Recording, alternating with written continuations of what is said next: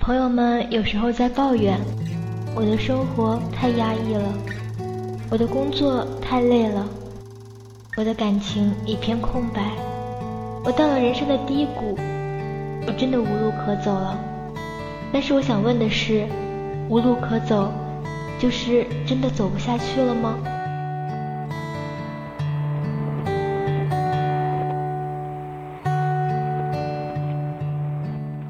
亲爱的听众朋友，大家晚上好，这里呢是华人剧网的电台法国站，我是本档主播小溪，好久不见，不知道大家过得好不好？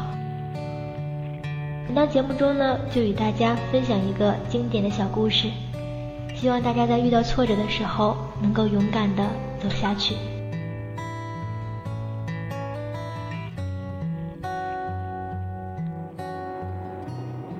早上起来，他发现家里停电了，于是没办法用热水洗漱，用电吹风吹头发，不能喝热牛奶、烤面包，只好草草的打理一下就出门了。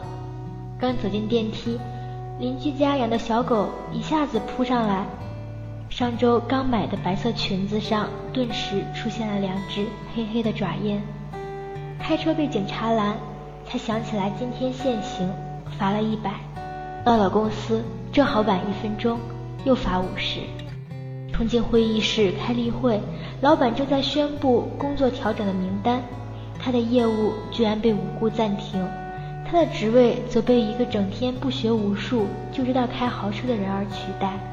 午餐时间，所有人都闹着更新主管请客，一窝蜂笑闹着出了门，没有人叫他，他一个人去了餐厅。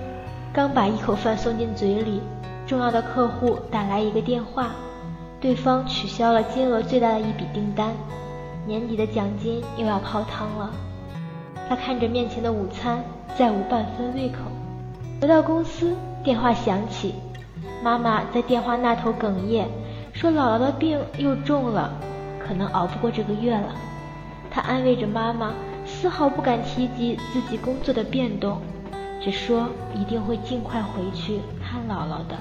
放下电话，短信声响起，居然是暗恋了十年的对象发来消息：“嗨，我要结婚了。”黄昏的时候，他站在回家的路边等着打车，可每位司机听到他要去的地点都拒载。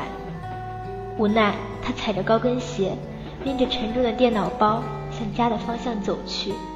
脚很快磨出了血泡，实在走不动，太痛了。他蹲下来，缓缓地揉着伤口。夜色朦胧，头顶的月亮冷冷地俯瞰着他，仿佛无声地提醒：家里还是一片黑暗。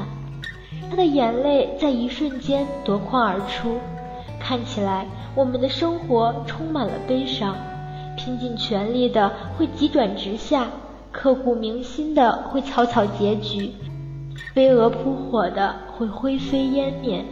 于是我们失望、沮丧、困惑、挣扎，甚至绝望，对这一切产生深深的不信任感或者抗拒感，总是觉得精疲力尽、无路可走。可是真的走不下去了吗？他站起来，擦干眼泪，摇晃着往前走着。直到下一个路口，有一辆车终于停下来，报了地址。司机和气地说：“这么巧，我们住在同一个小区。看小姑娘你走的辛苦，正好收工，免费送你回家。”他连声道着谢，上了车。电话响起，客户在另一端说：“虽然取消订单，可是他敬业的态度却让客户感动。不知他是否对新的岗位感兴趣？”如果自己愿意跳到公司里，薪水涨一倍，职务也提升。对方连忙说：“其实我等待你辞职已经好久了。”他惊喜地说着谢谢，心情豁然开朗起来。于是顺手给暗恋对象回了个短信：“祝你幸福。”手机屏幕闪亮，是暗恋对象的回复：“今天我跟阿姨通了电话。”我们这周末一起回家看姥姥吧。他惊异的回：“为什么你要陪我回家看姥姥？”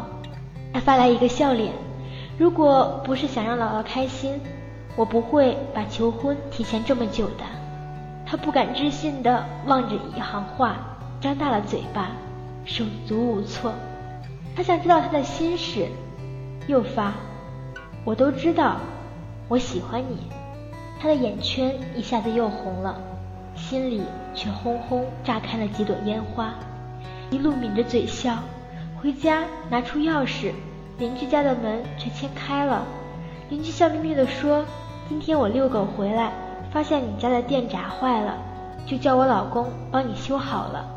在他身后，那只小狗探出头来，汪汪两声，欢快地摇着尾巴。他推开家门，一世融融，满眼暖意。所有的故事都会有一个答案，所有的答案却未必都能够像刚开始的愿望一样。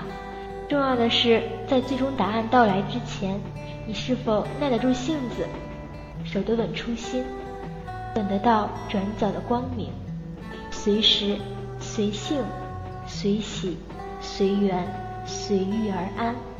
其实这一个短小的故事也能告诉我们很多。在答案没有揭晓之前，我们能不能继续勇敢的、坚强的走下去呢？无论路途中发生什么，毕竟答案还没有到来，我们就不要绝望。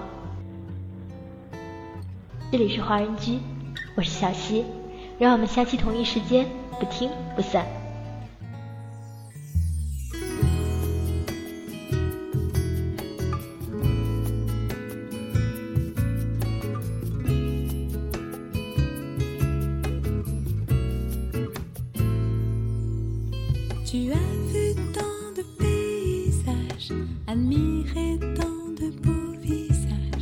to me.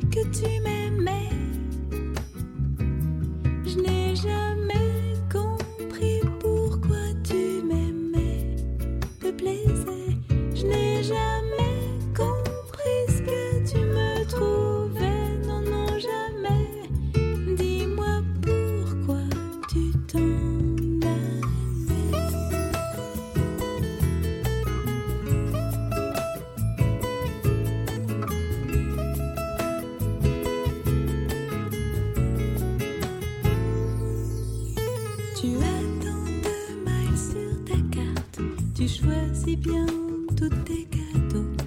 Tu collectionnes les cartes postales. Toujours le ciel idéal. Tu aimes les îles par-dessus tout.